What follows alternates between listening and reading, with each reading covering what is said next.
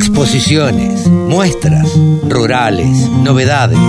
Toda la información en la radiodelcampo.com. Y ahora nos vamos a La Rioja porque vamos a charlar con eh, Mario González, quien es presidente de la Cámara Riojana de Productores Agropecuarios y además es presidente de Vinor. Hola Mario, buen día, ¿cómo estás? Gracias por atendernos.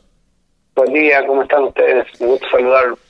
Gracias. Eh, Mario, a ver, para ponernos en contexto, contanos qué es Evinor antes que nada.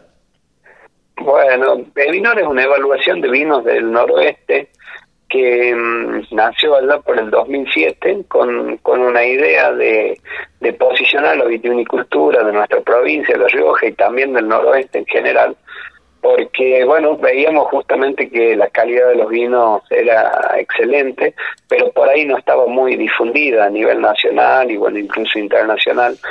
Y así es que decidimos empezar a mostrar las cualidades a través de una evaluación, ¿no? Que, que la realizan los expertos más importantes de nuestro país y también en muchas ocasiones vino gente de otros lados de, del mundo que, que ayudaron a, a año a año ir evaluando la cosecha, ir evaluando cada uno de los vinos del noroeste e ir aportando también a, mejoras y a, y a, avances sobre lo que lo que va prefiriendo el consumidor, con lo cual año a año eh, siempre se, se hace una devolución a cada uno de los participantes eh, y esto va permitiendo una evolución constante, ¿no?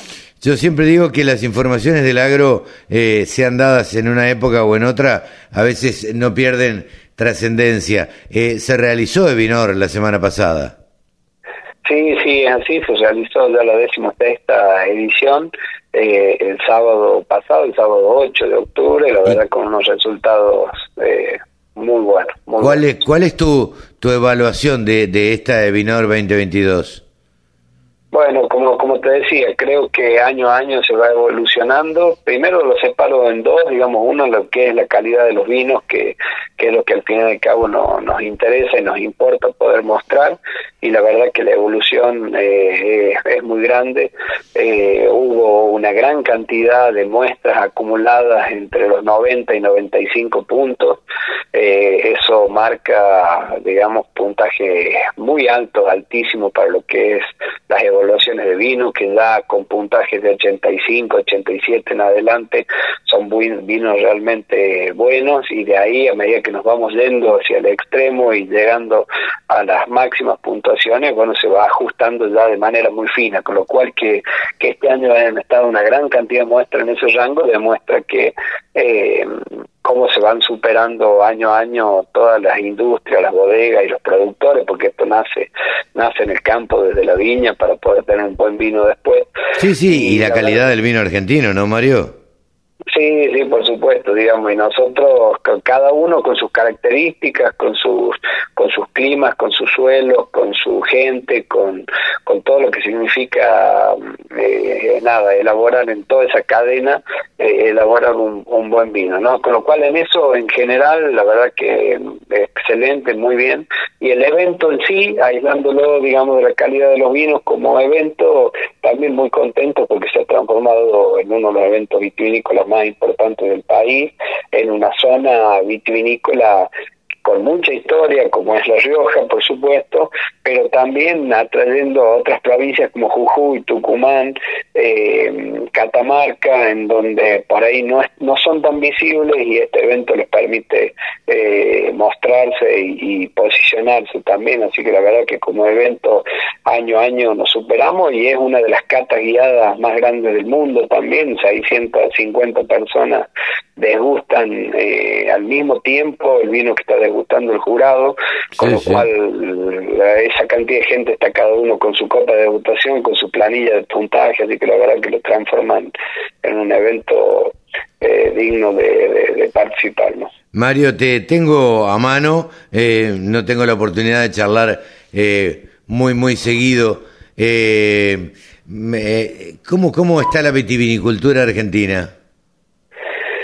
Bueno, está atravesando un, momento importante, paradójicamente, ¿no? Lo que fue la pandemia que trajo tantas complicaciones a varios sectores, bueno, y a, la gente en particular, ¿no? Por las pérdidas y por todo lo que ocasionó para la viticultura, le permitió, digamos, aumentar unos puntitos en el consumo que venía caído hace muchos años y eso hizo que, que salgan mucho stock de, de mucha oferta de vino que hacía que que bajen los precios y que la rentabilidad realmente sea nula y muy complicada. Eh, bueno, 10 años de eso soportó la viticultura y en esos años de pandemia comenzó a mejorarse.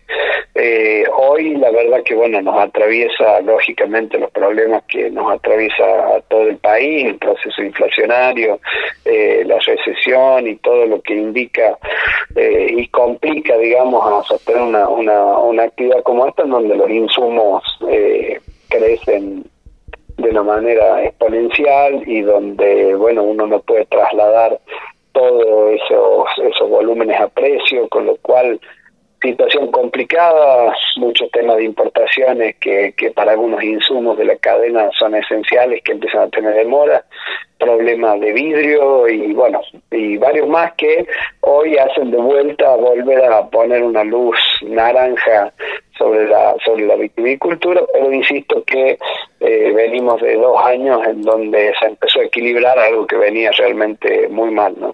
Claro, Mario, eh, uno habla como consumidor, eh, uno va a la góndola y ve que eh, los precios han aumentado desde la pandemia, desde que terminó la pandemia, eh, puede deberse a, a diversos factores como como decías vos, a este proceso inflacionario que estamos viviendo, esta recesión eh, y demás, o, o a un sinceramiento de los precios?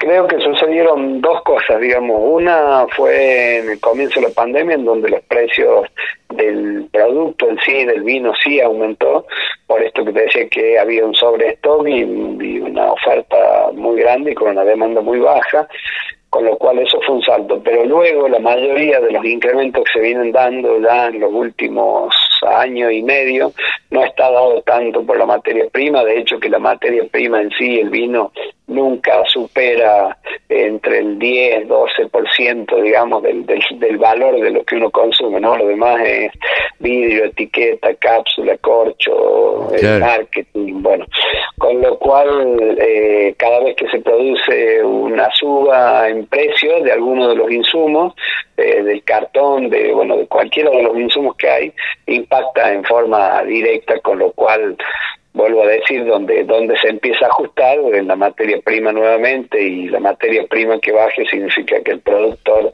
termina luego recibiendo un valor eh, por su uva menor y bueno, y ahí empieza nuevamente un círculo al cual no, no quisiéramos volver a entrar. ¿no? Claro. ¿Cómo está la, la exportación de vinos, Mario? Bueno, la exportación se mantiene eh, en, un, en un mundo en donde también ha sufrido eh, diversos cambios en los últimos años y con todo lo que implicó el problema de la falta de buque. Hasta aquí hemos conversado con Mario González, presidente de Evinor.